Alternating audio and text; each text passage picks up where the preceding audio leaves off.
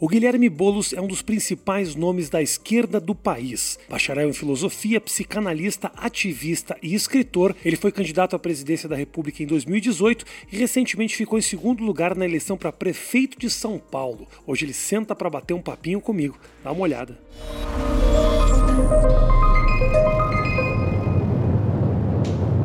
Bolos, que prazer. Satisfação, Rafinha. Receber na minha casa. Hein? Corajoso, hein? Daqui ele não sai. Fudeu, gente. Obrigado, cara, você vir aqui. Tô muito feliz, tô vendo que, olha só. Primeiro, eu não quero, não quero, não quero começar falando de política. Você emagreceu. Você tá com ombros, Bolos. O que, que é isso? É um personal trainer? O que, que é isso? Tá bonito, cara. Você já não Obrigado, parece mais o obrigado, Maurício. Meirelles. Porra, pelo menos isso, né? Porra. Bicho, eu, durante a campanha, eu treinei boxe. É, então, te- tem um Boxe? grupo incrível chamado Boxe Autônomo, o Piva, mandar um abração pro Piva, que, que fez o. Treinou, aí treinei eu, treinei minha companheira, Natália. No começo, até minhas filhas entraram na onda, que era uma, duas vezes por semana fazer um treininho pra aguentar a campanha, porque é um ritmo pesado pra caramba. E por que boxe? Você achou que podia sair na mão com alguém, Bolos? Bicho, essa era uma possibilidade. Aliás, o Piva falava, mano, quando- era um treinamento ali e tal, falava, ele botava o. ah, não me lembro, esqueci pads, o nome. É, o equipamento lá e falou, bicho, ó, hoje tem debate. Imagina em quem que você quer dar porrada. Aí saía daquele jeito. né? Mas enfim. A preparação foi no boxe, então. Foi no boxe, mas eu também, campanha. Enfim, eu emagreci na campanha, emagreci 8 quilos na campanha. Porque é uma loucura, você não tem tempo de almoçar, você não tem tempo de comer, você come um negocinho, come um cereal e tal. E isso me fez emagrecer. Mas depois, na reta final, aí aquela coisa, as atividades e tal. E toda, toda atividade, não tinha uma que não aparecia uma bendita pessoa para me levar um bolo. Com o trocadilho que eu enfrento desde os meus cinco anos de idade na escola. disso. Desde os dois anos de idade na creche, tem alguém querendo me dar um pedaço de bolo. Ah, o bolo, o bolo. Enfim, e aí chegava na campanha, todo lugar tinha um bolo. Você tem que comer, né? Porra, candidato Não vai chegar e fazer dizer, desfeita. puta piadinha de bosta. Você não vai fazer isso. Ainda mais quando você é candidato, É. né? Aí, beleza. Aí eu comendo dos, oito que eu perdi, eu recuperei três só com bolo. Aí fiquei, mas fiquei no, no, no saldo de cinco. Entendi. Mas é um peso, então, que você perdeu sem ser programado. Você perdeu porque não tinha como. Campanha, a loucura. E comendo coxinha. Também tem isso, né? Tipo, a sua parada era pra quê? Pra comer um pão na chapa, que é pão e manteiga. Tipo, gorduroso pra caramba. Não, Tem isso, mas, mas você sabe que nem. Como essa agenda foi diferente, por causa da pandemia, a, a agenda não era aquela agenda de rua, de ir na feira, comer o pastel, de passar na padaria, comer o pão na chapa. Acontecia isso, mas foi muito menos. Tá. Era, era, era uma agenda de campanha mais low profile e tal, para não gerar grandes aglomerações. Em algum momento até acabou aglomerando, era, era- era difícil você evitar isso, mas a gente fez todo um esforço na campanha de tentar fazer negócios menores. Então isso, isso também incidiu de não ter essas agendas tradicionais aí que acabava engordando também, né? Mas eu te pergunto uma coisa. é, o mundo mudou, as campanhas não são mais as mesmas. Antigamente a gente via muitas imagens do Brizola subindo a periferia, a favela do Rio de Janeiro, a, a caminhada, ela era muito importante o contato com o público. Hoje em dia nós estamos tendo uma conversa aqui que provavelmente vai chegar a meio milhão de pessoas. Por que esse, esse, esse encontro com a população ele é importante? Ele é importante para você ou é importante para eles que você esteja ali? Porque efetivamente você converte muito mais público indo pro flow do que saindo e subindo ali o, o Pinheiros, né? Ou Cara, não? É verdade. A campanha, aliás, a minha campanha foi, foi feita muito, com muita força na rede social. Eu tinha. Campanha tradicionalmente tem essa campanha de rua e tem a campanha de televisão. Você pegar a campanha nos últimos 20 anos no Brasil era ter um puta marqueteiro, um Duda Mendonça, um João Santana, fazer programas de televisão, fazer um acordão entre vários partidos para ter mais tempo na TV você ganhava uma eleição. Foi assim no Brasil durante muito tempo. De algum modo, o Bolsonaro, em 2018, rompeu com esse paradigma. Porque o Bolsonaro tinha pouquíssimo tempo de TV, fez uma campanha focada em rede social. É claro que no caso dele, com muita grana, Foi grana de disparo de zap e grana de impulsionamento de rede, de empresários, a história do velho da van, aquele consórcio de empresários que os caras sim, montaram. sim. Mas, mesmo assim, teve uma ruptura que não é só no Brasil. Então você quer me dizer que você aprendeu muito com o Bolsonaro, Bolso? Cara, eu acho que o Bolsonaro aprendeu com o Trump, com o Bannon, com uma coisa da direita internacional. É verdade, isso a esquerda precisa reconhecer, que a extrema-direita internacional foi a primeira a saber utilizar os recursos da rede social para fazer política, para fazer campanha eleitoral. Matheus, grande corte do nosso podcast. Aprendi com o Bolsonaro. Não. já, já quer me fuder, Brincadeira, Rafinha. brincadeira. Não é verdade. Não faz isso. É editor, não faz isso. É sacanagem isso aí. Porque hoje em dia os caras pegam uns momentos mas o e... Bolsonaro, na verdade, da mesma forma que no governo ele lambeu bota do Trump, no tipo de fazer campanha ele não inventou nada. Claro. A, única, talvez a única particularidade do Bolsonaro na forma de fazer campanha foi é, o recurso no WhatsApp, porque o WhatsApp é a rede mais popular no Brasil. O Trump foi muito pelo Facebook. Porque o Facebook nos Estados Unidos é muito mais popular, porque o acesso à internet, a pacote de dado, é mais fácil. Agora, o que, que, que eu, que, que eu aprendi depois de 18? Eu falei, porra, um cara desse. Bolsonaro, é, além de ser um desqualificado, que não tem projeto para o Brasil, né? E que não tinha sequer o tempo de TV, que era o, era o ouro das campanhas eleitorais. Pô, se, se esse cara ganhou uma eleição nessas circunstâncias, tem uma, tem uma coisa aí. Assim, a, a esquerda não pode. Porque a rede social foi utilizada pela extrema-direita, então a rede social é de direita. Claro. Tem gente que Hum, tem, tem esse tipo de maluquice. Não. Então a gente começou a pensar essas coisas. E a campanha nossa em 2020, no ano passado, tá aqui até o Galo aqui no estúdio, que foi coordenador de rede da nossa campanha, no estúdio, na casa do Rafinha, É. sentado na Tá mesa da sala. laptop conferindo as novidades do Xvideos. Ele... Ficou vermelho. O- o- Então, assim, a gente pensou e falou, porra, dá pra, dá pra instrumentalizar. Fizemos um puta trabalho de rede na campanha, estourou um engajamento muito legal, chegou em muita gente. Trabalhamos muito humor, essa coisa de falar, porra, é o invasor. Então tá bom, vamos, vamos lá invadir a casa das Você pessoas e abraçou isso, eu achei muito legal isso. Que era uma forma de você, porra, qual é a pior coisa? Quando você tem um apelido na escola e você é criança. Você brigar com o apelido, bicho, fudeu. Você vai ser o minhoca pro resto Pro da vida. resto da vida. Você vai estar velhinho no asilo, É. vai estar o minhoca. minhoca. Então, fudeu. Então, assim, você, eu, você ficava "Ah, invasor, invasor. Os caras tinham uma puta máquina pra bater nisso, que é uma forma de estimular o preconceito, desqualificar o movimento sem teto. A gente avaliou, falou, não, vamos brincar com essa ideia. Né? Vamos aqui invadir as casas. E essa foi a melhor maneira da gente abrir o ouvido das pessoas para escutarem o que, que é a realidade dessa luta e do, do movimento social. E foi foda. Isso, acho que isso mas isso para pegar essa coisa da campanha de rede. Agora, a campanha de rua, enfim, você perguntou, isso é importante para mim como candidato ou como político, ou é, e é, ou é importante para as pessoas? É os dois, cara. É uma mão dupla. Eu aprendi, eu, conhe, eu moro em São Paulo desde que eu nasci, mas eu conheci nos seis meses de campanha coisas de São Paulo que eu não conheceria pela rede social, pelo YouTube. Então, O que foi algo muito marcante que você falou? Eu não fazia a menor ideia que isso acontecia em São Paulo. Bicho, eu fui no primeiro turno ainda, Chega mais perto. numa numa comunidade no extremo norte de São Paulo, no Jardim Imperial. As cenas que eu vi naquela favela, cara, de um era um esgoto a céu aberto, lixo jogado para todo lado. A prefeitura não fazia a coleta, a prefeitura não deve fazer até hoje, né? Não limpava o córrego. Os relatos de enchente, as marcas na, na parede das casas. Olha, que eu atuo há 20 anos no movimento sem teto, eu já vi muita coisa. Mas assim, ali as pessoas estão há 20 anos, 30 anos, é um bairro que está estabelecido, né? E vi- vivendo no meio dos ratos, criança brincando com ratazana desse tamanho passando em volta. E você vê isso, porra, a cidade mais rica da América Latina. E lá, eu acho que todo mundo tinha que ir lá.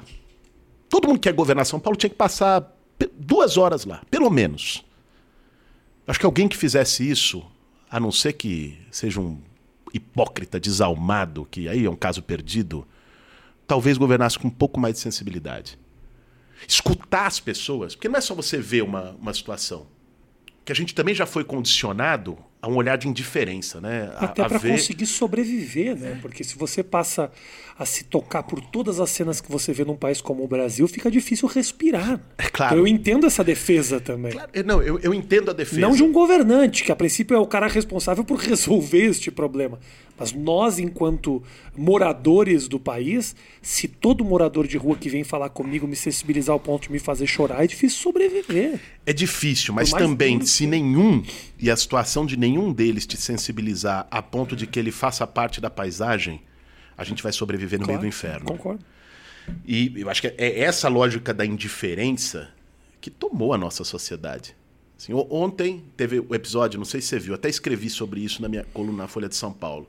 Não sei quando vai sair o nosso vídeo, mas, mas foi na, na segunda-feira o, o episódio sai- foi noticiado, né? Do- da prefeitura que foi lá e botou pedra pontiaguda debaixo de um viaduto para tirar os moradores de rua, no viaduto do Tatuapé, aqui na Zona Leste.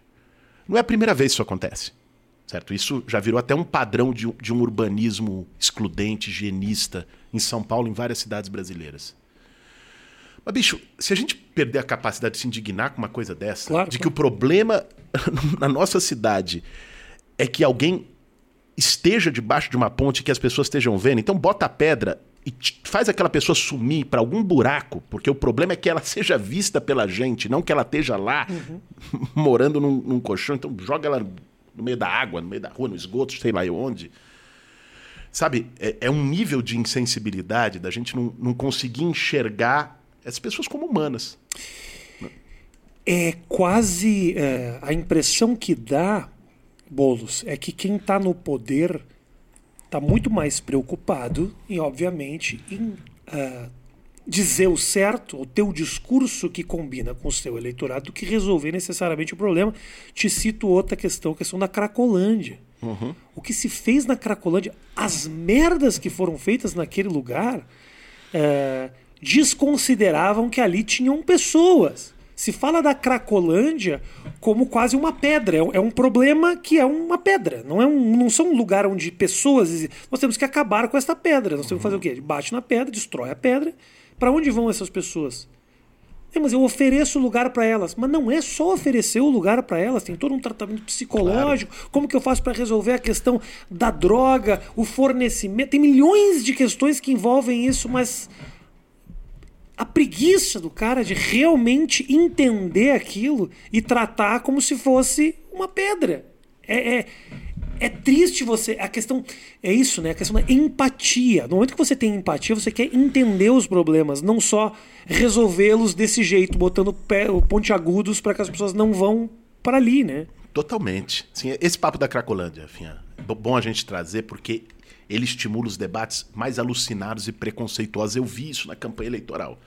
Aliás, de quatro em quatro anos aparece um demagogo de plantão para dizer que vou acabar com a Cracolândia. O Dória disse isso há quatro anos atrás, quando ganhou a eleição. Vou acabar com a Cracolândia em um mês. Hoje, quatro anos depois, a Cracolândia está maior. A única coisa que ele fez é pulverizar. Ela está mais, mais expandida no território. Porque a- ali, bicho, ali é, é a expressão do, do problema social da cidade. Ali a Cracolândia ela junta três problemas. Que são três dos grandes problemas, não só de São Paulo, mas das grandes cidades brasileiras. Primeiro, um problema de moradia. Aquelas pessoas estão sem teto, aquelas pessoas não têm para onde ele- ela- elas irem, elas não moram debaixo da barraca porque elas querem, como a Bia Dória que diz que o morador de rua gosta, tem vantagem. Não, as pessoas estão lá porque elas não têm para onde ir. Segundo problema que a Cracolândia mexe: trabalho, emprego.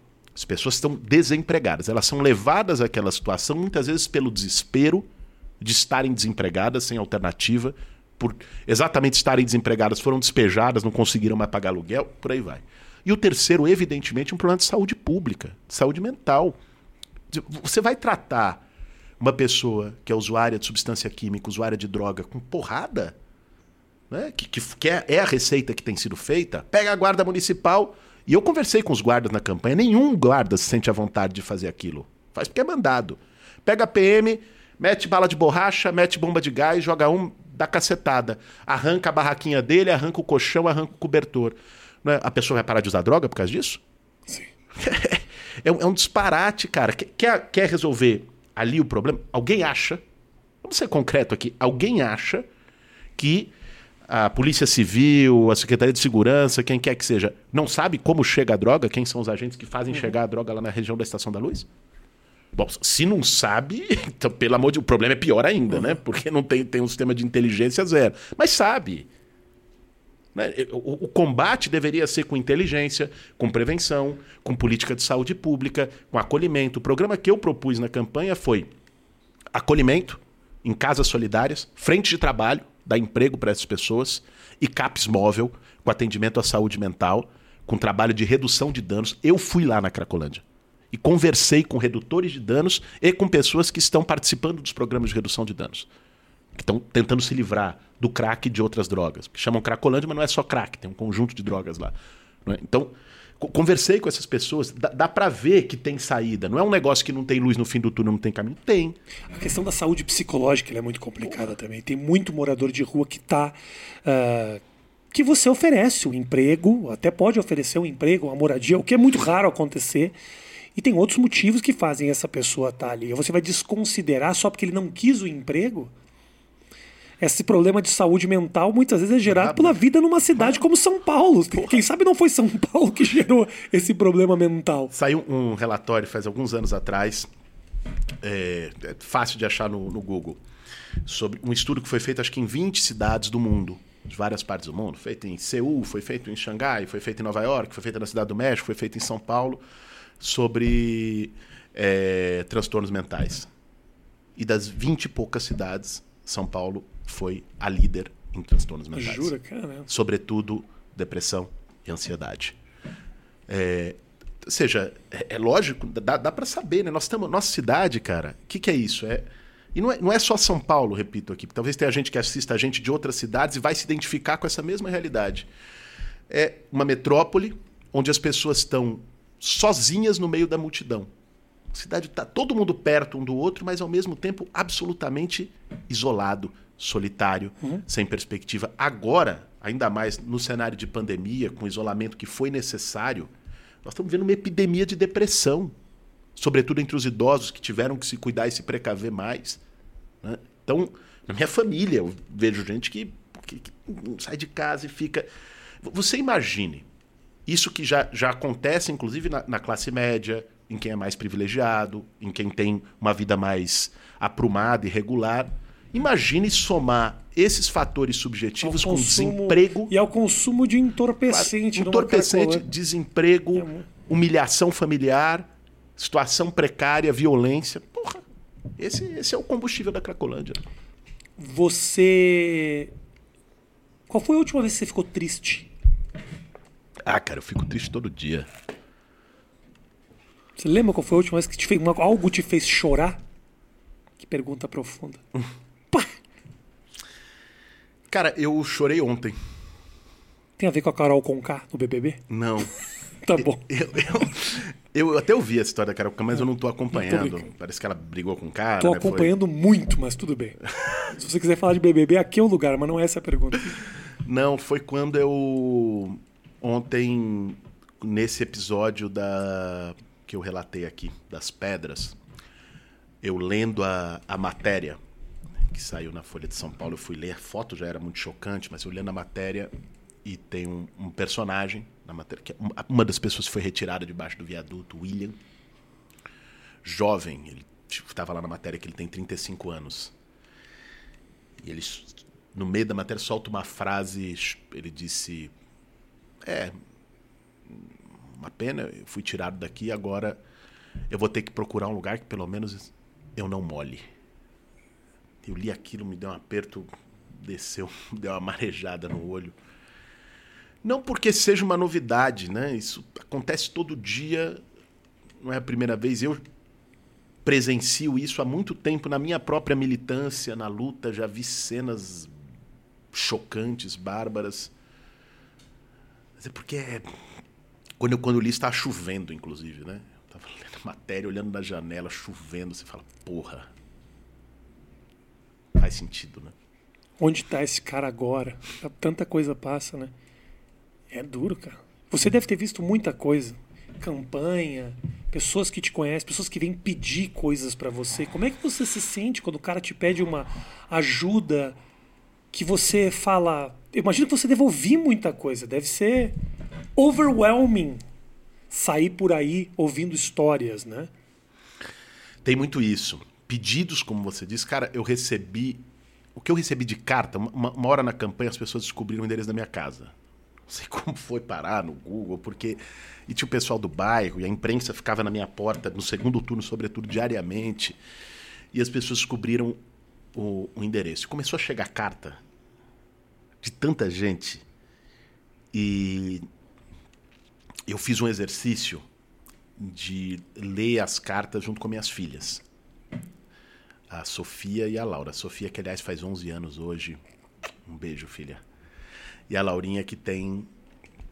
É, fez, faz, fez. Tem 9, vai fazer 10. E, bicho, era cada história. As pessoas vezes pedindo emprego, uhum. as pessoas pedindo que tipo de ajuda ou colocando as suas, as suas ideias e projetos que não conseguiram realizar de, de, de diversas formas. Dá um certo sentimento de impotência, né, cara? Como é que faz para lutar contra isso, Bolso? Porque você. Assim. É... O problema de se sensibilizar é que isso te abate. Não tem como dizer que não, né? Ao mesmo tempo, isso te dá força para lutar contra isso? Ou você fica com aquela impressão do eu sou uma gota nisso aqui, né? Como é que eu faço para ser o entendeu? Para ser um oceano, eu sou uma gotinha. Como é que eu vou fazer para resolver? Deve ser frustrante até para quem se torna prefeito, ou governador, ou até presidente da República, que vê que se você se sensibiliza, né? Se você tem empatia de saber, eu não tenho como resolver esse problema.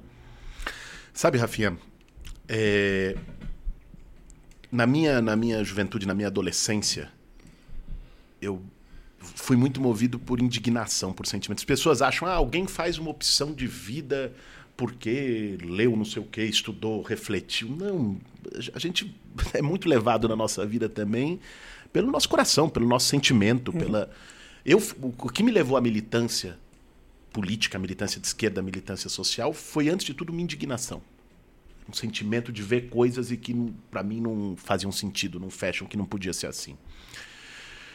E onde eu consegui desaguar essa angústia, cara, e de algum modo transformar esse sentimento de impotência em ação, foi no movimento social, foi na ação coletiva. Sozinho a gente, a gente não vai, não, a gente implode. Se, se, é o que você falou no começo aqui. Porra, a gente se sensibiliza com cada uma das situações. Se a gente encara isso sozinho né, a gente também entra em parafuso. Desaba, né? É. Agora, coletivamente dá para fazer muita coisa. Te dar um, um, um exemplo agora. É, essa coisa do desemprego. O que, que o MTST, que tem milhares de famílias no movimento, fez chegar muita gente no movimento, pô, tô desempregado. Agora na pandemia ainda mais. Diarista, gente que trabalhava por conta, que perdeu o emprego, que tá ferrado, tá faltando comida em casa. Tá, uma das coisas que o movimento fez foi organizar uma puta campanha de solidariedade. Eu tenho participado dela semanalmente, que é distribuir cesta básica. Ah, a cesta acaba um dia? Acaba, mas eu fui na casa de centenas de pessoas e vi o armário vazio. Uhum. Então dizer que isso não faz diferença não é verdade. Claro que isso não vai resolver o problema do mundo e nem dessas pessoas. Mas é um gesto que serve de exemplo para estimular mais gente a fazer. Agora, o movimento fez uma outra coisa muito legal. Lançou um, um, uma coisa que a gente chama de contrate quem luta. Tem um monte de gente que gosta do movimento, apoia o movimento. E tem um monte de profissionais na base do movimento. A gente fez um cadastro desses profissionais e criou lá um, um sistema via WhatsApp. Tá, ah, você está precisando de um encanador na tua casa? Pô, aqui tem no movimento. Você está precisando de um pedreiro para fazer uma, um reparo, uma obra, uhum. de um uhum. marceneiro, de uma diarista, de um, e, e de um cozinheiro, papapá. E, e começou a dar oportunidade para essas pessoas também trabalharem a partir de uma iniciativa coletiva. Boa. Então, assim, é, eu acho que essa, as soluções coletivas transformam é, a impotência em, em, ação. Eu aprendi isso muito em 20 anos do movimento social e é isso que me manteve de pé, cara. É isso que fez também com que eu não desabasse. Sim. A tua. Você teve um. Não sei se é era esperado. Era esperado para você uh, a estourada que você deu na última campanha, assim, pô? O teu desempenho foi incrível. E o que, que foi a virada? tenho a minha, a minha teoria. Eu acho que foi o Flow. Você acha? Eu, cara, eu popularizou a tua figura que eu, eu, fiquei, eu fiz questão de assistir. Não, obviamente não foi o Flow. Vou dar Não, mas todo esse entendi, crédito. entendi, claro. Mas foi essa tua vontade de falar, eu tô aberto. De brincar com você mesmo, de conversar, de expor de uma maneira muito, muito menos política tradicional, entendeu? Porque é louco isso, quando a gente tem essa ideia do quebrar a política tradicional, você pensa, o Trump, o Bolsonaro, as pessoas têm uma noção equivocada. Mas você fez um caminho ali jovem e um caminho com muito gás, assim. Essas participações do Flow, não sei o que, me parece que te apresentaram para um público que não estava nem pensando em política. Eu acho que teve isso. Eu senti também, a gente sentiu na campanha muito essa coisa do, do, do efeito que teve no Flow de, uma, de muita gente comentando que procurava depois a gente, sei lá, no, no inbox da rede, nos comentários, dizendo: Porra, eu achava outra coisa de você, né? Pô, agora Legal. parei pra ouvir. Teve, teve pra caramba esse efeito de quebra. E depois que você foi, todos foram. É, aí. É, você viu isso, Matheus? É verdade. Ele foi os caras, agora aí, ó, Flow, os caras começaram a ligar pros caras. é foda, é foda. Mas o, o, o que eu acho, Rafinha, que pegou, assim, não tinha.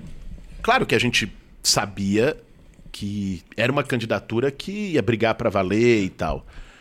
Mas a gente tinha, óbvio que muitas dúvidas. Cara, eu tinha 17 segundos na TV.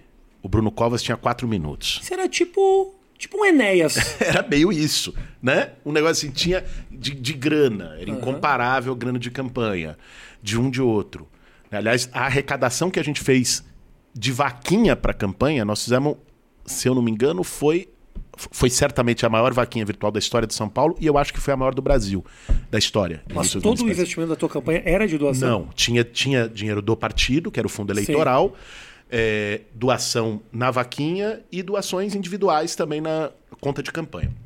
Então foi, foi essas as fontes principais. Mas só da vaquinha a gente conseguiu, eu acho que foi mais de 2 milhões de reais. E um milhão de e pouco. quanto era de porcentagem da campanha total? Eu acho que foi mais ou menos um terço do total da campanha. É só, só de vaquinha. Oi? né? Assim, mas só para as pessoas terem um padrão, porque fala, porra, 2 milhões. A campanha do Bruno Covas custou 20 milhões. né? A nossa foi três vezes menos do que a campanha do cara, né? em recurso. Mas assim, as condições eram muito desiguais. A gente brincou até durante a campanha. Era Davi contra Golias. assim, Sim. era um negócio, uma luta que não. Só que essa coisa da rede social, do engajamento voluntário, de muita gente participando e, e, e falou, porra, e se sentiu parte daquela campanha. O que eu mais ouvi, isso, isso para mim, Rafinha, fez compensar. Fez me sair da campanha, mesmo não tendo ganho a eleição, com um sentimento de missão cumprida. Eram as pessoas dizendo, cara, reacendeu uma esperança. Plantou um negócio aqui. Eu tava descrente também da política, não me mais nada. Agora, para mim, foi uma luz no fim do túnel. Legal. Plantou pro futuro. Então, isso de ver. Pô, a juventude, cara. Sim, nós tivemos. Eu perdi a eleição pro, pro Bruno, de- ele teve 59%, eu tive 41% no segundo turno. Só que, na véspera do segundo turno, saiu a pesquisa segmentada. O Bruno ganhava de 70 a 30, que é o que ele deve ter ganho, entre pessoas com mais de 60 anos. Só que eu ganhava de 65 a 35 entre pessoas com menos de 25 anos. Nós ganhamos de lavada na juventude. Assim, é- isso também tem um anúncio de uma, de uma coisa que também é uma ruptura geracional. É um projeto que está conectado com uma outra ideia. E que talvez um setor da sociedade, por história, por conservadorismo, por preconceitos, tenha uma barreira. E como São Paulo, pelo nível de expectativa de vida, média e tal, não sei o quê, é uma cidade mais velha do que a média brasileira, né? tem muito mais gente acima de 60 anos do que abaixo de 25. Mas você se candidata daqui a quatro anos, depois daqui a oito anos, e esse pessoal vai morrendo, Boulos. Olha, olha a lógica, é Entendeu? darwinismo, darwinismo eleitoral por Rafinha Bastos. Eleitoral. Pessoal de 60 anos, daqui a alguns anos, vai ser o jovem que era fã do Boulos. Ma- Mas você sabe que eu, eu, eu acho que, claro, eh, você tem novas gerações e eu acho que isso, isso gera mudanças também. Mas você tem também, assim, dentre, dentre as pessoas mais velhas, isso não, não deu tempo para a gente fazer isso na eleição de forma completa. Afim, nós tivemos o segundo turno mais curto da história brasileira. por causa da pandemia, a eleição foi adiada, o segundo turno foi só duas semanas. Eu tive oito programas eleitorais de TV, oito dias de programa eleitoral de TV no segundo De turno. 17 segundos. Não, no segundo turno já era tempo igual. Ah, exato, era cinco exato. minutos para cada. isso, que era o momento que eu chegaria para mais gente. Toda razão. Porque eu não consegui chegar nos mais velhos, também porque os mais velhos estão menos conectados na rede, que é onde eu- era onde eu estava mais forte. assistindo mais televisão. Era na é? TV. Ok. E eu tive pouco tempo. Mas neste pouco tempo já deu para ver como a gente começou a quebrar alguns preconceitos. Eu acredito muito que é possível quebrar preconceitos, mesmo entre as pessoas mais velhas. Falando dos preconceitos, nós, ah, nós estamos vivendo um momento de discussão a respeito de preconceito, a respeito de ah, lugar de fala, o povo negro, o movimento negro crescendo, movimento gay cada vez mais forte, LGBT. E você, apesar de ser o representante, todos esses grupos são bolos. Acabou, já estou dizendo isso. Mas você é um homem branco. Isso eh, te prejudica? Como é que você lida com isso? Porque você entende o que eu tô querendo te dizer? É, porque ao mesmo tempo tem essa discussão, nós somos homens brancos. Você é um cara, teu pai médico, infectologista. ah, você e, e teve, um- teve, teve muita gente te descredibilizando exatamente por isso. Por não ter nascido na periferia. Vamos um de cada vez aqui. Vamos lá, Vamos vamos de lá. cada vez. Questão do homem branco. Depois a gente fala a questão. Não, acho do- que tem as duas questões. Tá, a questão do. Depois eu quero falar com você a questão da descredibilização que você sofreu muito durante essa campanha. Não pelo branco, tô falando como é que você faz para lidar com, esse, com esses novos tempos. Extremamente confusa essa pergunta. Espero que você tenha Não, não, entendido. eu entendi. Espero Eu que você responda algo que eu não consegui perguntar. Sabe o que eu acho, Rafinha? Primeiro, assim, é um puta avanço o que aconteceu nas últimas décadas, que foi o maior protagonismo da luta antirracista, da luta feminista, da luta LGBT, no Brasil e no mundo. Esse é um fenômeno que não tem volta. E que bom que não tem volta. Porque ele reflete é, opressões estruturais. Porra, cara, não dá pra falar de desigualdade social no Brasil sem falar de racismo. A pobreza no Brasil tem cor e, em geral, ela é negra. Nós temos uma escravidão que nunca foi inteiramente superada historicamente, que se perpetua em relações sociais opressoras e desiguais. Não tem como silenciar ou isso não ter uma força no discurso, sobretudo num discurso de esquerda que quer combater a desigualdade social. Porra, a, a- a luta histórica das mulheres, como é- nós estamos no século 2021, cara. Sim, eh, as mulheres ganham 60% dos homens. Tem desigualdade salarial, desigualdade de oportunidades, a violência, a mercantilização, tratar a mulher como objeto, desumanizar, e, portanto, um objeto pode ser alvo de violência, de qualquer coisa. né? O Brasil é o país, segundo dados, são sempre informais, porque o IBGE não pesquisa ninguém. É o país que mais mata LGBT no mundo. A situação das pessoas trans assim, na rua podem ser mortas com uma paulada, com um tiro. Né? Nós temos três vereadoras ou co-vereadoras trans eleitas pelo pessoal aqui em São Paulo. As três foram ameaçadas no primeiro mês de mandato. Duas delas com tiro na frente da casa delas. Então, esses temas são temas que não dá mais para ficar, sabe, silenciados. Que bom que eles vieram para cima da mesa. E eu, talvez, é, é, enfim, tenha a tranquilidade de também não ser, não ser atacado e, e- e ter uma boa relação com o conjunto dessas pautas e desses movimentos. Primeiro, por sempre respeitar, por buscar, quando estive num lugar de candidato, seja a presidência da República, seja a prefeitura, é, não querer roubar protagonismos e nem estar num lugar que não é meu, mas ter a humildade de escutar as demandas e ser, naquele lugar de candidato, ajudar a vocalizar e a fortalecer essas demandas. Eu acho que é esse o tipo de relação que um, um homem branco de esquerda né, precisa ter em relação a essas lutas que são essenciais. Eu vejo até algumas pessoas se sentindo ameaçadas por esse protagonismo. Pô, pelo amor de Deus. Sabe, isso, isso é avançado pra caramba, isso é, isso é necessário, isso é imprescindível, isso é libertador, ainda mais num país e numa cultura como a nossa. Né? Que bom que tenham mais vozes se expressando com força. Porra, que, que metade da bancada do PSOL eleita aqui em São Paulo seja negra, que tem eleito a primeira vereadora trans, da, da cidade. Que, É representativo, Porra, isso é do caramba. Eu me sinto orgulhoso de estar num partido que, que consegue também dar espaço político e voz política para essas pautas que sempre foram secundarizadas, oprimidas e violentadas no Brasil. Perfeito. Concordamos em gênero, número e grau. O que você acha desse povo que olha para o Boulos e fala. Porque por enquanto você está ouvindo. Ok, estamos em campanha, estamos ouvindo, queremos saber as necessidades. No momento que você passa a um cargo executivo, você precisa executar. Inevitavelmente você vai ter que fazer opções. E essa descredibilização que rola muito do. O Boulos é branco, não sabe o que a gente sofre, pode voltar contra você ali na frente. Como você convive com essa possibilidade? Mas de fato, eu não sei. Nós temos que ter humildade de dizer isso. Eu não tenho como chegar e dizer, eu sei o que é o sofrimento de um negro porque eu nunca sofri racismo. Eu sei o que é uma violência contra a mulher porque eu não sou uma mulher e nunca sofri violência de gênero. Perfeito. né? Então, assim, eu acho que um papel, seja de um candidato, seja de um gestor público, é ter um mínimo de humildade de escutar né? e assegurar que essas pessoas que sofrem na pele os problemas tenham também um protagonismo nas políticas de solução desses problemas.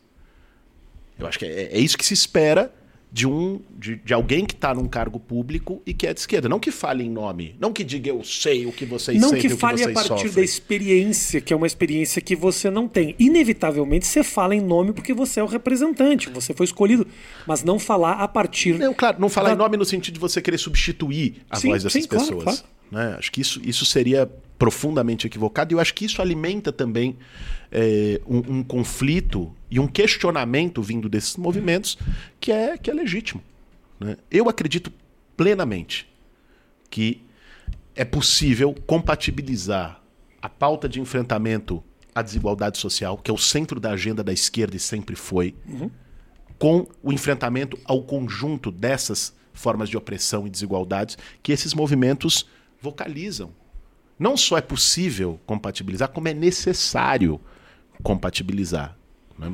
Isso, se a gente faz isso de uma maneira respeitosa, né, e respe- preservando e respeitando os espaços e os protagonismos das pessoas eh, e dos grupos, dos coletivos, eu acho que é assim que, que aí nós vamos ter uma, uma esquerda, uma oposição inclusive mais unida para ter menos baterias voltadas para o próprio campo e enfrentar quem são os nossos verdadeiros inimigos. Como o povo pode confiar num homem que tem um Celta? Porque se é pra ter carro ruim, Boulos, a gente tem que ter um palio, entendeu? Que tem um câmbiozinho um pouco melhor. De toda a descredibilização que eu ouvi do teu nome, essa eu concordei em gênero, número e grau. Que agora teve uma carreata contra o Bolsonaro. Bicho, Aí tá lá o fale. Boulos fazendo vídeo no Twitter. Deu um probleminha no meu Celta. O problema foi ter comprado o Celta. Não é o problema mecânico. É previsível isso, pô. Bicho, olha, é, se a Natália. Celta! Se a Natália, minha companheira, assistir o programa, sim, ela vai virar tua fã no minuto seguinte.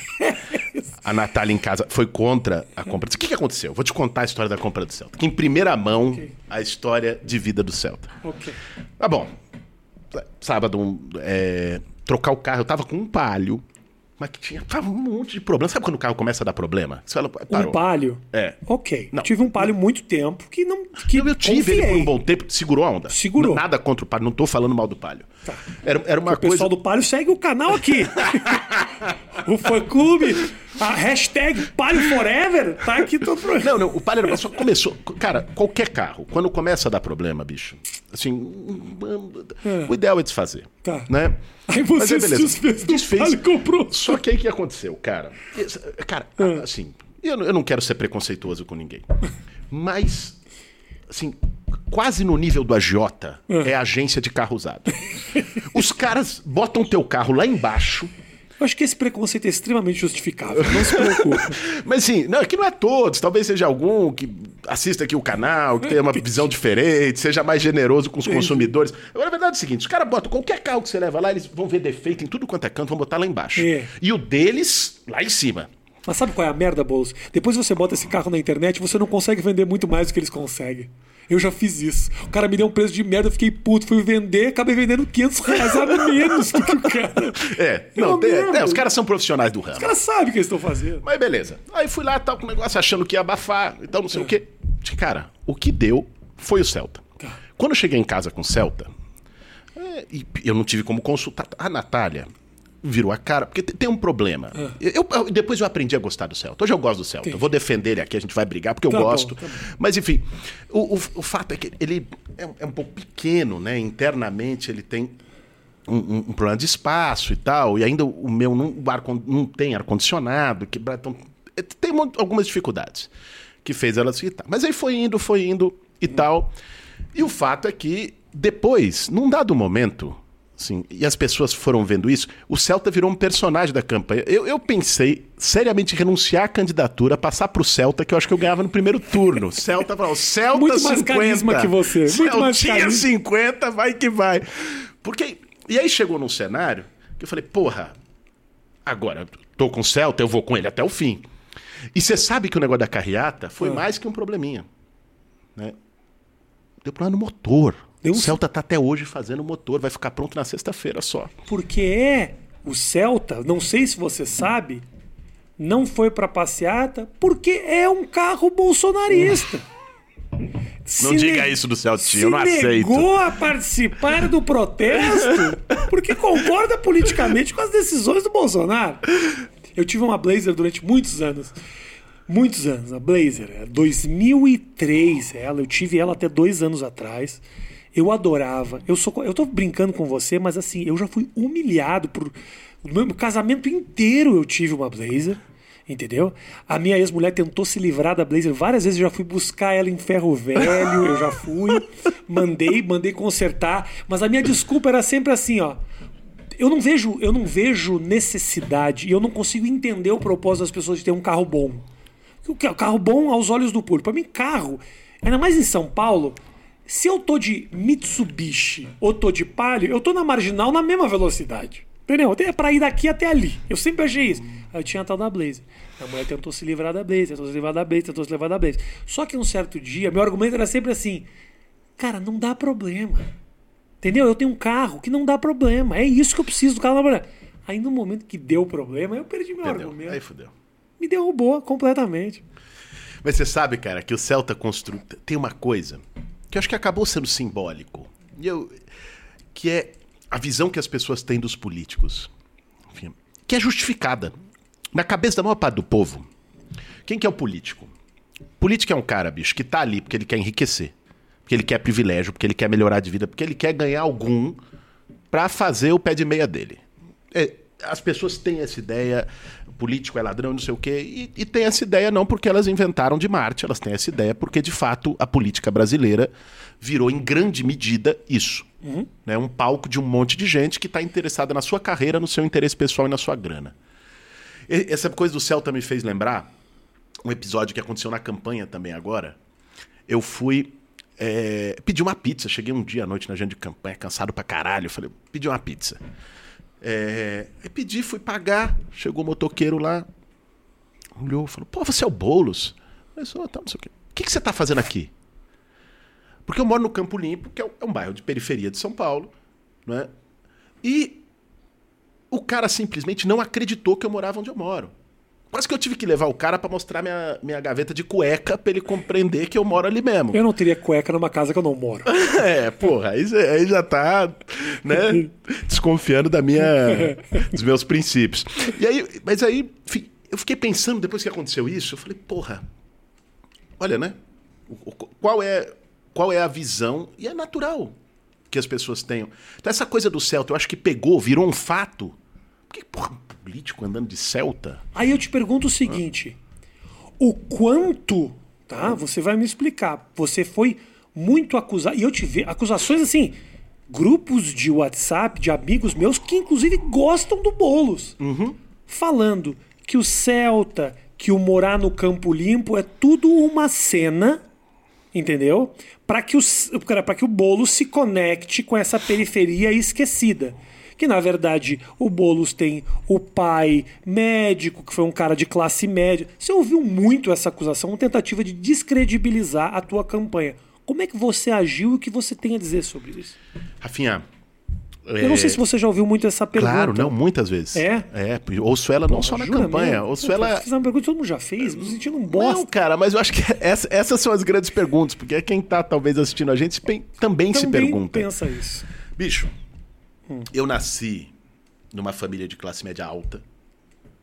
Quando eu nasci, meus pais moravam em Pinheiros, depois foram morar na Pompeia, em Perdizes. É, meus pais são médicos, professores da USP, médicos do SUS. Tenho, tenho um orgulho enorme deles, porque aprendi muito com eles. A sensibilidade social que eu pude ter, pude ter a oportunidade de desenvolver, vem muito deles também, do que eles me ensinaram como valor. É, e eu, bicho, tomei uma decisão. Que pra mim não era uma decisão política. Cara, eu tinha 16 anos de idade. Sabe? Não era um negócio, o cálculo político de que vai para poder se conectar com a periferia. Claro, claro. Com 16 anos de idade, eu tomei uma decisão de morar numa ocupação do movimento sem teto. De onde veio essa decisão? Ela não apareceu do nada. Um dia eu acordei e falou, vou morar numa ocupação do movimento sem teto. Ela veio de um, de um desenvolvimento que tem a ver com o que os meus pais eh, me ensinaram de valores solidários. Sabe qual foi a minha primeira escola de política, de algum modo, de combate à desigualdade social? Foi o estádio do Pacaembu, indo ver jogo do Corinthians. Cara, ir na arquibancada, ver o que, que é a, o que, que é a realidade social, a mistura social. Ele não tem essa, cara. A nossa cidade, São Paulo é uma das cidades mais segregadas do planeta. Que- Quem é rico, às vezes, passa uma vida inteira sem pisar num bairro pobre. Pode ser a 5 quilômetros da casa dele. Quem, um jovem que mora num prédio, num bairro rico, que estuda numa escola particular, assim, para ver a desigualdade, né, para ver a pobreza, para ver a realidade, precisa sair desse circuito. E de algum modo, o primeiro momento que eu dei um start na minha vida foi indo nas arquibancadas ver os jogos e ver a realidade. E ver, às vezes, a polícia batendo nas pessoas, num, num negro, ver um fato que me marcou muito, já contei ele 200 vezes. Porque foi pra mim um fato que me marca. Sabe aquelas lembranças assim, infância, o que, que você se lembra? E Sempre vem uma, uma primeira coisa na cabeça. É, de um vendedor de amendoim. E acho que eu me identifiquei, não foi nem pelo cara, foi pelo filho dele, que tinha a minha idade. O cara tava com, vendendo amendoim torrado. Na época no estádio eram aqueles sacos de nylon Sim. com amendoim que o cara carregava. E tava com um moleque, da- que na época tinha a minha idade, 11 anos, por aí. E via a polícia na porta do estádio tomando a mercadoria dele, ele tentou reagir, metendo um tapa nele, o moleque chorava desesperado. Eu olhava pra cara do moleque assim, era um... E essas cenas foram me ensinando que o mundo era um pouquinho mais do que a minha bolha. De um moleque de classe média alta de São Paulo. Isso foi me levando a outros lugares, cara. Isso me levou a criar um grêmio estudantil na escola. Isso me levou a estudar na escola pública, por vontade. Meus pais pagavam uma escola particular e eu fui estudar numa escola pública. Isso me levou a buscar um contato com os movimentos sociais. A primeira coisa que eu fiz foi.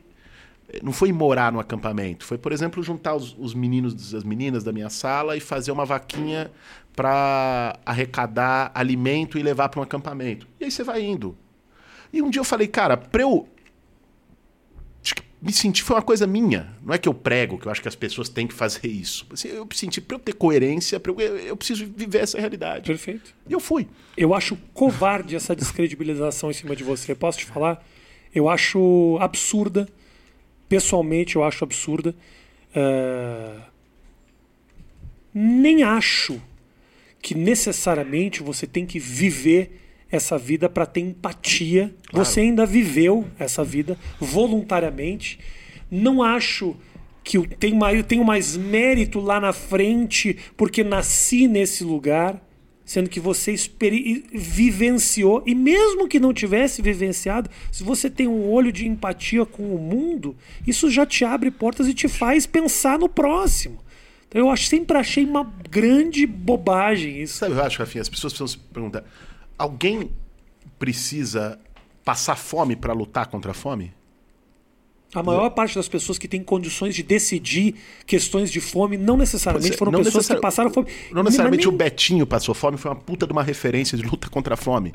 Alguém precisa necessariamente ser sem teto para se sensibilizar com a situação de quem não tem casa? Não, é assim, cara. Sabe o que é a nossa capacidade de sentir uma dor que não é nossa? O nome disso é empatia e solidariedade. Se a gente criminaliza a solidariedade, onde é que nós vamos parar como sociedade, Claro. sabe? E assim, eu não digo isso várias vezes quando vieram me perguntar assim, não estou dizendo que é, este é o caminho que eu defendo que todo mundo tem que fazer e quem não fizer é hipócrita. Cara, eu moro há 15 anos na periferia de São Paulo. Fui morar na periferia muito antes de pensar em ser candidato a qualquer coisa. Eu fui ser candidato pela primeira vez na minha vida há dois anos. Dois anos e pouquinho, quando eu fui candidato a presidente em 2018. Eu, eu moro e atuo no movimento social, atuo no MTST há 20 anos, moro na, na região do, do, do Campo Limpo é, há 10 praticamente, depois morava antes em Taboão da Serra, no Pirajussara, e fui. E não acho que isso é, para mim, é um sacrifício. Não, cara, é a minha vida. é Onde eu, depois eu consigo, onde eu crio minhas filhas. É onde minhas filhas estudam, é onde tá, onde moram meus sogros, é onde estão meus amigos, meus vizinhos, é com quem eu como churrasco. Sabe? Não é um negócio de que, olha. Não, é, é, é uma escolha. As pessoas fazem escolhas nas suas vidas. Eu fiz as minhas. Ah, como foi teu. teu ah, o que, que teus pais disseram quando você fez essa opção? Na época? Tipo, vou morar numa invasão, vou morar numa. numa... O que, que, que eles disseram? Cara, é, Como me surpreendeu. relação, assim? Quando era moleque, eu tava com medo 16 um pouco né, de falar. ainda, né? É, 16, 16. Quando eu fui morar mesmo, de vez na ocupação, e fiquei e não voltei mais, eu já tinha, acho, 18. Mas é, os meus pais respeitaram muito a minha decisão. Porque sabem também que eles ajudaram a, a estimular alguns desses valores em mim. A, a primeira memória política que eu tenho, isso foi muito engraçado nessa campanha, foi eu tinha seis anos de idade. Minha mãe me levou para ir junto com ela no dia da votação, botou um adesivo no meu peito e me levou para votar na Luísa Erundina, a prefeita de São Paulo em 1988 Aham. né? Minha mãe é paraibana, conterrânea da Erundina. É, minha mãe contava, eu escrevi isso até num artigo recente, relembrando com a história da vacina e tal. Minha, minha mãe contava em casa um pouco a história de vida dos pacientes delas, dela. Em geral, pessoas humildes que iam lá. Ela, ela é infectologista no Hospital das Clínicas, sempre atendeu. É, eu vi meu pai, por exemplo, indo. Eu era moleque, ficava puto porque ele ia viajar, mas, porra, ficar semanas em aldeias indígenas na Amazônia para fazer tratamento de malária. E, e eu cresci nesse ambiente. E isso me ensinou muito. E eles, de algum modo, eu acho que até depois se sentiram, acho que, orgulhosos, né? Mas no primeiro momento, é claro, minha mãe, sobretudo, ficou preocupada. Isso tá natural, né? Se, se minhas filhas fizessem a mesma coisa hoje Claro. também, eu também ia ficar. Porque te- essa coisa paternal, maternal, é muito natural que, que tenha isso. Mas depois a gente se acertou bem. E a opção, você me falou que a profissão de a profissão de político, né? Sei que é uma profissão, mas a ela é muito estigmatizada. Essa coisa do político é ladrão, o brasileiro gosta muito de colocar tudo no mesmo saco. Você ser um político ah, profissional é um preço muito alto a se pagar essa estigmatização e como ela atrapalha o processo político do país, achar que todo político é bandido. Enfim, primeiro eu acho que político não devia ser profissão. Né? Político, política, cara, não pode ser carreira. Que eu tenho que me manter ali, porque senão eu vou ficar desempregado. Porque aí, bicho, isso estimula justamente a pior política com P minúsculo, que é aquela que faz com que as pessoas tenham essa visão de que político é tudo ladrão. Assim, eu eu, não, eu não não acredito nesse modelo de política profissional. Acho que isso é uma excrescência, na verdade. Todo político, cara, eu sou político, sou professor. Né? Não, não tenho mandato eletivo, não sei o quê. Não é a política que me sustenta. Me sustenta meu trabalho de professor, de colunista, de escritor. Né? E eu acho que deve ser assim para as pessoas. E existem muitos privilégios né, entre os políticos que legitimam com que as pessoas tenham essa visão. Desde o privilégio salarial, desde um monte outro de benefício que eh, no executivo, no legislativo se tem. Então, eu não, não simples, eu, eu tenho dificuldade de condenar a pessoa que pensa desse jeito, É porque mesmo? tem uma base na realidade. Mas atrapalha, Mas, no entanto, aí, aí é que entra o ponto. O problema, velho, é a generalização. Uma coisa é você falar, bom, a estrutura do sistema político brasileiro está errada e nós precisamos mudar isso. Nós precisamos enfrentar os privilégios que existem sim na classe política. Nós precisamos pensar a política como uma, cara, como uma vocação, Política tem que ser a realização do que você acredita. É assim que eu encaro. Política é um. Pô, eu, pra que, que eu tô? Por que, que eu quis ser candidato? Por que, que eu posso ser candidato no futuro? Porque eu acredito num projeto. Eu tenho ideais, eu tenho sonhos, eu tenho visões de sociedade. E a política é um instrumento de tornar essas visões possíveis. Agora, quando, a partir de um, de, uma, de um problema crônico no sistema político, as pessoas começam a falar é tudo igual, nada presta, o resultado disso é Bolsonaro.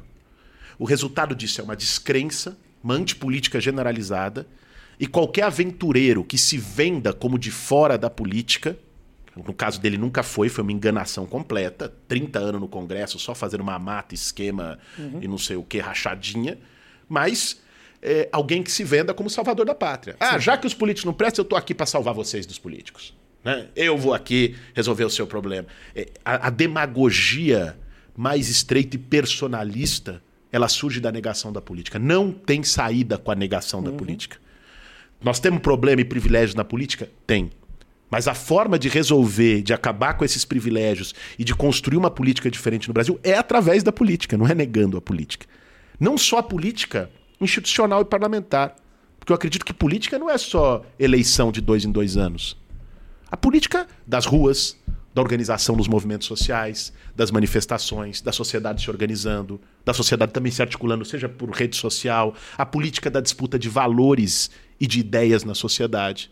De algum modo, cara, você faz política, embora você possa não ter qualquer pretensão eleitoral partidária, o teu programa, quando discute valores, transmite ideias, isso é uma forma de fazer política. Não coloca essa responsabilidade sobre Mas faz.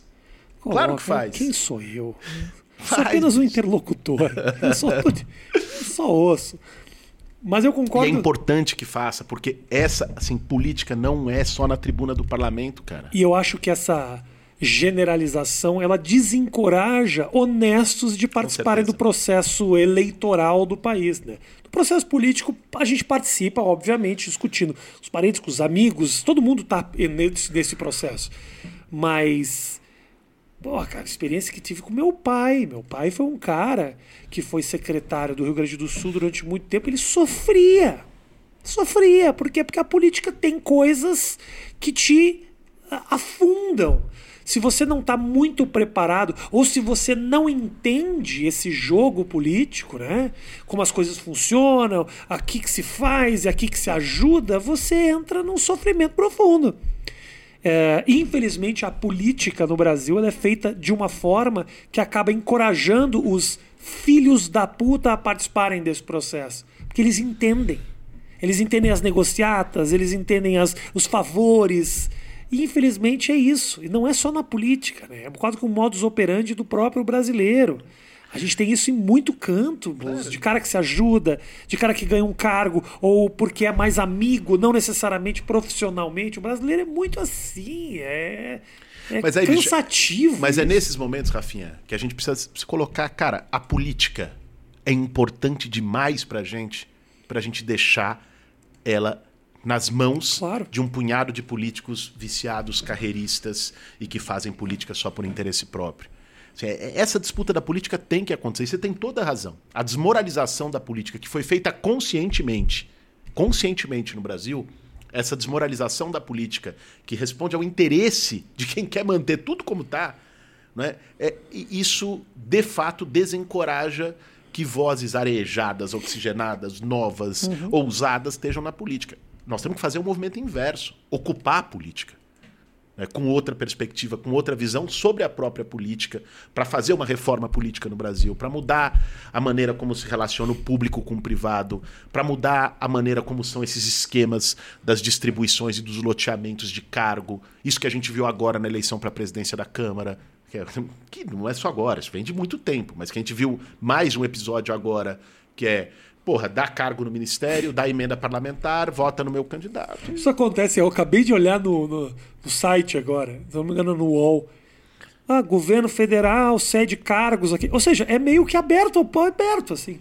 É, ajuda você aqui, você ajuda ali. Isso é naturalizado. Assim. Absolutamente naturalizado. E é uma prostituição o negócio, né? É horrível você saber que as coisas funcionam dessa forma. E essa descredibilização não só do processo político, como da própria imprensa, ela serve muito para manter esse modus operandi dos políticos tradicionais, que se usa tradicionais, mas que é essa, essa forma equivocada de administrar o país. A imprensa está em frangalhos, cara. Frangalhos. Hoje em dia, você tem um presidente da República que olha um repórter de uma emissora de televisão, manda merda, manda tomar no cu e tudo Enfia mais. o leite condensado no Enfia o leite condensado no cu. Quando o cara O que, aliás, questionado não é uma gás. má ideia, eu já fiz isso. mas eu não gostaria de entrar em maiores detalhes. Mas realmente tem o seu valor. Foi uma ofensa, mas foi uma ideia também que ele andou. Mas é foda, cara. Porra, a imprensa tá sofrendo demais, assim. E, e também entendo essa. dis- é, não- não- o povo tá de saco cheio da imprensa. Entendo, consigo entender. Acho equivocado. Acho. As pessoas essa. O Globo é lixo, a Globo é lixo, a Globo é lixo. Mas se você vai parar para pensar, a Globo talvez seja um dos únicos veículos ainda no país que não depende das verbas do governo federal. Claro que a Globo faz um monte de cagada, defende os próprios interesses e tudo mais, mas assim, Record, SBT, emissoras que sobrevivem com a verba do Bolsonaro. Aí você tem o Silvio Santos, que é um ídolo do país, ajoelhado chamando o Bolsonaro de patrão. Você fala, meu irmão, aonde que a gente está vivendo? Então aí você olha para a imprensa, o povo olha para a imprensa e realmente não acredita no que se diz. É triste isso, cara. É foda. Agora, você tocou num ponto que. Assim, Fala mal da Globo, Boulos, pra Também- gente ter uma, um corte legal desse papo. Porra, mas eu falo mal da Globo há, há muitos anos, isso não seria inédito. Mas eu acho assim. é, tem, tem um problema, acho que a gente precisa separar, Rafinha. São duas coisas. Uma é o seguinte: o objetivo do Bolsonaro em descredibilizar a imprensa como um todo para poder, inclusive, manter o caminho livre para as fake news, que é onde ele reina. Sim. É, assim, é inacreditável a capacidade que o cara tem de. A vacina. Ele trabalhou contra a vacina. Isso não é a minha opinião. Ele comemorou abertamente quando a- a- os testes da vacina do Butantan foram suspensos no final do ano passado. Ele falava que não, ele falou, não vou tomar vacina. A- essa vacina não vai dar certo, não vou legitimar a vacina, não vou autorizar a vacina. Aí o país No momento que a vacina deu certo, a vacina não era do, no do- no não era do momento- Brasil. Não, no momento que, a- que saiu a vacina e o povo não tá aguentando mais e precisa da vacina, segunda onda de Ele pandemia. fala que a vacina é do ele Brasil. começa a dizer, essa vacina é minha, não sei o quê. E, e, sim, e aí, quando ele é cobrado, ele ataca a imprensa porque. E, e constrói um dizendo eu nunca disse isso. Então, assim, é uma, é uma lógica, essa lógica de fake news, quase kafkiana, maluca, De mitada, né? A resposta na base da mitada. Aí você vê aqueles caras comemorando, é, comemora do lado e acabam legitimando uma Mas, mentira. mas é até meio melancólico, aquelas comemorações são meio deprimentes, Ah, né, cara? Umas não- isso- quatro, cinco pessoas ali. É deprimente, mas o povo em casa tá fazendo a mesma É. coisa. Adoram quando ele manda a imprensa tomar no cu. É porque- verdade, é verdade. Mas enfim, mas aí tem uma outra coisa que a gente precisa falar também. Seguinte, assim, óbvio, uma coisa é num- o que ele faz com os profissionais da imprensa, com os jornalistas, é uma coisa criminosa, cretina, autoritária, inaceitável. né? Ele ofende trabalhadores que estão ali. Agora, muitas das empresas de comunicação no Brasil, das grandes corporações de comunicação no Brasil, é, também tem a sua cota de responsabilidade para não para que o, o, o que o Bolsonaro fala, mas para que o povo tenha essa reação. Porque a- atuaram muitas vezes manipulando processos políticos no Brasil. senhor. não só a Globo, a Globo também, e não só ela. é? Ajudaram, inclusive, foram cúmplices desse processo de desmoralização da política, e nesse sentido também ajudaram indiretamente a eleger o Jair Bolsonaro. Você acha mesmo? Cara, quando assim, se cria um cenário, a eleição do Bolsonaro, não vou nem citar aqui editoriais de jornais que hoje estão apanhando, que disseram que era uma escolha muito difícil. Não é? Ou que a- alguns até apoiaram o Bolsonaro abertamente Sim. no segundo turno de 2018. Não era o candidato original deles, eles queriam apoiar o Alckmin, como o Alckmin não foi para o segundo turno, foram de Bolsonaro. Mas não, não é só disso que eu estou falando, é o clima que se criou no Brasil, Rafinha. Quando Bolsonaro ganhou a eleição, eu fui candidato em 2018, eu senti na pele o clima daquela eleição. Era tóxico, cara. Não tinha espaço para você falar de projeto, de futuro, de país, dos grandes temas nacionais. Era uma eleição marcada por um ódio que boa parte da grande imprensa ajudou a destilar e a semear na sociedade brasileira, não é? com, com o discurso tiro, porrada e bomba, com o objetivo naquele momento de destruir o governo do PT, que engajou a maior parte da imprensa brasileira. Sim. Destrói o Lula, destrói os governos do PT, desmoraliza. E o que eles não contavam é que soltar o pitbull é a parte mais fácil. Prender depois é complicado. Eles acharam que eles podiam soltar o pitbull e depois botar no canil de volta. Sim. Soltaram o pitbull, o pitbull começou a morder eles. E aí? Mas isso não tira também a cota de responsabilidade de alguns desses setores por terem aberto o portãozinho e soltado o pitbull. Nesse né? sentido, você tem toda a razão. Tem toda a razão. Realmente, realmente. O processo todo de destruição política uh, do governo Dilma e tudo mais foi alimentado, não tenha dúvida quanto à imprensa. Eu não sei se eles tinham noção de que poderia gerar, obviamente, isso. Te falo porque a gente fazia lá o, o, o, CQC e foi acusado de ser o veículo que elegeu o Bolsonaro. Quando abriu espaço lá para. Por uma inocência irresponsável que o programa teve, que eu assumo, de sacanear achando que aquilo não ia dar em absolutamente nada. Nunca passou pela cabeça de ninguém que isso poderia virar alguma coisa. Virou. Virou presidente da República se fez errado ou fez certo na hora de brincar com esse assunto, eu não sei te dizer. O que acontece é que o resultado foi esse. Obviamente. Eu acho que até uma parte da esquerda, cara, de, assim, também houve uma subestimação de achar tratar o Bolsonaro como piada, tratar o Bolsonaro como caricatura, tratar o Bolsonaro como meme e não perceber o quanto é, aquilo que o Bolsonaro falava encontrava de algum modo eco nos piores sentimentos que as pessoas tinham guardadas e às vezes tinham receio de colocar naquele armário, né? naquele quarto de entulho do inconsciente de cada um. E o, o, o, o Bolsonaro mexia naquilo. O Bolsonaro ele consegue, ele consegue despertar e potencializar os piores sentimentos humanos. Porque tem um efeito que é uma coisa de exemplo, de alguém que vocaliza. É um efeito psicológico do líder. Então, se, se alguém fala, é isso aí, tem que ser torturado mesmo, tem que matar, tem que morrer. A pessoa podia achar isso, mas tinha um mínimo de pudor social de não dizer uma barbaridade dessa. Quando ela vê alguém dizendo, e esse alguém é uma figura pública, que começa a ser admirada, vira um ícone de uma cultura pop de submundo, uhum. e começa a acontecer isso, as pessoas se sentem mais à vontade também de vocalizar a mesma coisa.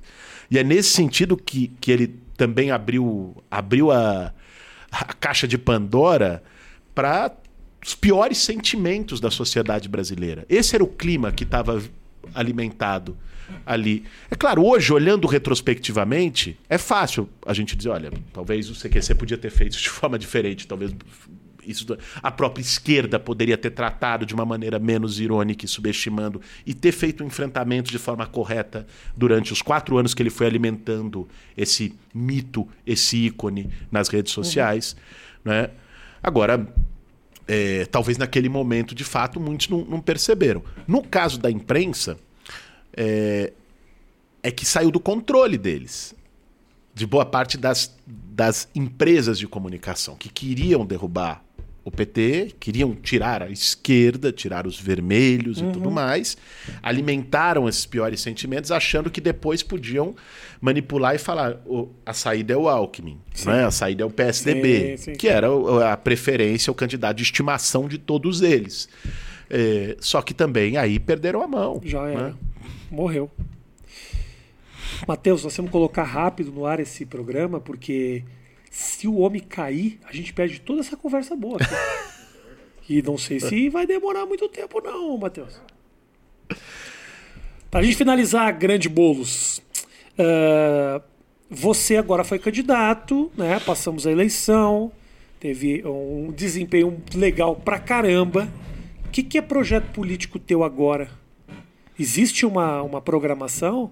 Ou você vai ser que nem o Haddad, que fala, eu estou professor. O Haddad sempre não fala.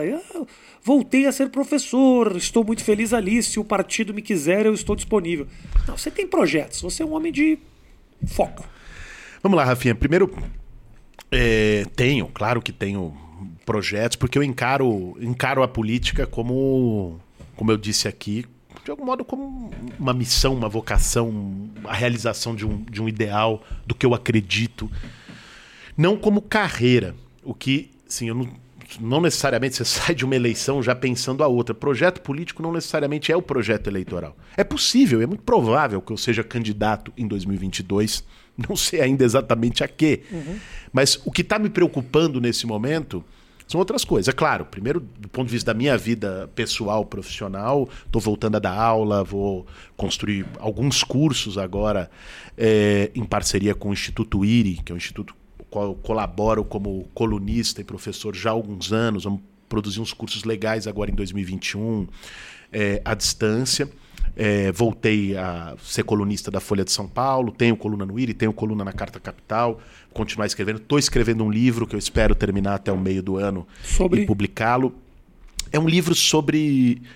É, nesse contexto de pandemia, a encruzilhada que se abre do ponto de vista de projeto político da sociedade. Né? Aquilo que a gente estava até conversando um pouco aqui antes Lança de começar logo, a gravação. Boulos, que é a vacina tá aí, irmão. Lança logo. Não, não, mas não é o que a pandemia abre. Ah. Na verdade, é sobre o pós-pandemia. Entendi, perfeito. Né? É o que, o que a pandemia abre como. Assim, o que mudou na, na, é na, na organização. Todas as grandes crises, Rafinha, da, da humanidade, elas em geral promovem rupturas, para o bem ou para o mal. Não necessariamente elas promovem coisas necessariamente boas, né? Mas é, elas abalam as estruturas. É o momento das, que a sociedade reflete sobre seus rumos, sobre suas escolhas. E, e é um momento em que eu acho que se abre espaço para repensar um projeto de país. Projeto, no, no caso do campo que eu acredito, de uma esquerda renovada, de uma esquerda que dialogue com os grandes temas, com os novos temas oxigenados. E é isso que eu quero dialogar um pouco nesse livro, falando um pouco do, do, projeto de Brasil que eu acredito a partir deste contexto e da necessidade de uma renovação desse campo de esquerda. E do ponto de vista político, primeiro aqui em São Paulo. Porra, cara, nós tivemos 2 milhões e 200 mil votos. É, muita gente apostou no projeto que a gente defendeu. Muita gente segue apostando mesmo após as eleições. A gente dialogou com muita gente na cidade, desde camelô até pequeno comerciante, até motorista de Uber, é, entregador de aplicativo, lideranças comunitárias da cidade inteira, com pequenos empresários da cidade, com muita gente. Então, eu não me sinto representado pelo governo que foi eleito. Ele foi eleito legitimamente, né? É, não, não, não, sou daqueles, aliás, como nós vimos na história recente do país, quem fez isso foi o PSDB. De, não, a bola é minha, se eu não ganhei, eu vou embora e tento melar Sim. o jogo. Não é uhum. isso. Mas nós vamos criar, estamos criando em São Paulo o que a gente chama de gabinete paralelo, que é um espaço de manter essa turma articulada de intelectuais, professores, ativistas que participaram da campanha, não só para monitorar as políticas é, que o governo do Bruno Covas está fazendo, que em um mês conseguiu a proeza de aumentar o salário, tirar a gratuidade de idoso, botar pedra para não deixar a população dormir nem debaixo de uma ponte, né? Assim, foi algumas coisas proezas do, do, do novo governo mas ao mesmo tempo apresentar alternativa. Eu fui muito atacado na campanha, Rafinha, para falar: o Boulos é inexperiente, o Boulos só critica, o Boulos não tem proposta, o que ele propõe não cabe no orçamento.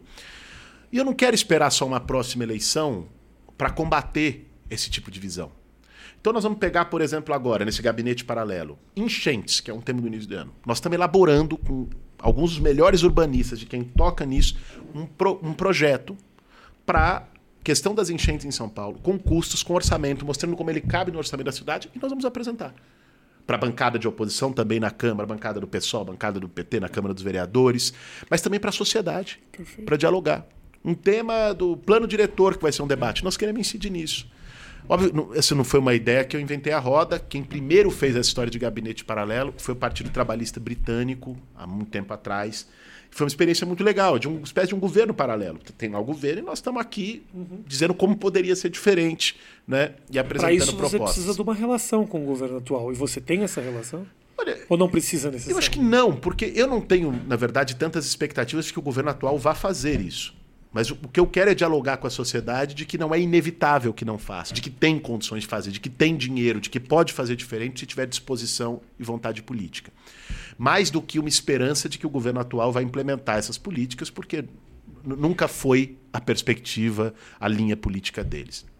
E vou fazer uma outra coisa também, Rafinha, para encerrar nesse ano de 2021, que é, é rodar o Brasil, claro, na medida do, dos cuidados que a pandemia permitir, é, e num momento também de, de, avanço do processo de vacinação da população, para dialogar com, com o povo, que é uma coisa que eu já fiz em anos anteriores, em 2019, em 2018. É, andei muito pelo Brasil foi um puta aprendizado para mim. E eu vou continuar fazendo isso é, de ir para. Tive já em, desde depois das eleições, já tive em Belém, onde o pessoal elegeu o prefeito Edmilson, que é uma figura incrível. Fui lá conversar com ele, entender como é que vai ser o governo. Tive agora em, em Recife, em Pernambuco, para conversar com lideranças, com figuras e tal, ver a realidade. Vou estar agora na, na, na Bahia. Na, na medida do possível, vou estar também rodando o país para ir conversando, articulando, Porque mobilizando. se rolar 2022, precisa ter um conhecimento do país, que é essa, esse rolê na periferia de São Paulo que rolou. Precisa rolar um, um rolê na periferia de Roraima claro, também, né? Também. E parte de uma campanha de solidariedade. Porque eu acho, bicho, assim, as, as pessoas... Ah, vamos pensar 2022. Nós estamos em janeiro de 2021. 2021, Rafinha, pode ser um caos, cara. É, não só pela pandemia, que eu espero que a vacinação avance rápido e que o tema da saúde pública não seja mais o grande tema nacional esse ano. Mas, cara, os caras cortaram o auxílio emergencial, 68 milhões de brasileiros que estavam dependendo disso para botar comida na mesa. E as pessoas acham que isso não vai ter consequência. Enfim, tá começando a ter fome. Eu, não que começou agora a fome, mas está tá aumentando muito vai aumentar mais gente morando na rua, porque muita gente usava uma parte do auxílio emergencial para pagar ali o aluguel de um cômodozinho para poder ficar com a família. Sim, sim, sim. Sim, o e num momento de desemprego brutal, ah, não tem que dar, tem que ensinar a pessoa. Tudo bem. E, e a pessoa que não tem auxílio vai procurar um emprego. Estamos com a maior, maior taxa de desemprego da série histórica do IBGE, 14 milhões de desempregados. Ah, teve uma. É impressionante, né? Eu me lembro na época do, do Bolsa Família, que o Bolsa Família estava voando no governo do PT a maior queda de desemprego no país era entre os usuários claro, do programa, porque claro. tinha dinheiro suficiente para botar comida na mesa, agora eu vou procurar um emprego. Assim, é, é, é Mas o, o, que eu queria... subestimar programa social que ajuda. A, não, é não entender a, nem de economia, bicho. É, é não entender nem de economia, porque existe um fator econômico que chama efeito multiplicador. Cada real do auxílio emergencial Bolsa Família, alguém que recebe, né, a dona Tereza ou o seu Francisco que vai receber isso, seja lá no fundão da estrada do M. Boi Mirim, no Jardim Ângela, ou seja na periferia de Boa Vista, em Roraima, a pessoa que receber isso, ela vai gastar na economia local, Rafinha. Ela vai gastar na Aquece, farmácia, na padaria, no supermercado, não sei o quê. Aí o dinheiro circulou na economia, o dono da farmácia vai contratar mais alguém, vai abrir uma outra rede. É assim, isso gera emprego, isso é efeito multiplicador na economia. Agora, o, o, que eu queria dizer, porque isso tem a ver também com a atividade que eu vou fazer, eu vou me envolver muito numa campanha que o Movimento Social, o MTST muito à frente, está organizando esse ano, que é tem a ver com alimentação, cara. Que é o seguinte, vai construir cozinhas solidárias nas periferias de todo o Brasil, hum, através de um sistema Bem de legal. doação de trabalho voluntário, para garantir comida para as pessoas que não têm e, ao mesmo tempo, nesses espaços também, construir um, um, espaço de organização, de diálogo com as pessoas, de conscientização dos problemas. Mas a partir de março agora vai começar essas cozinhas e eu também vou andar pelo Brasil fortalecendo esse projeto, divulgando esse projeto, é, porque eu acho que é, para além de qualquer perspectiva eleitoral, nós temos uma batalha que precisa ser feita esse ano. Senhoras e senhores, Maurício Meirelles aqui presente. Você já começou dizendo que eu estava mais bonito que o cara, já está me bonito. rebaixando, tá bicho? mais bonito, ombros largos, bíceps. Ombros, eleição, a eleição, quando tiver 2022, vai ser, como é que é o cara que veio aqui?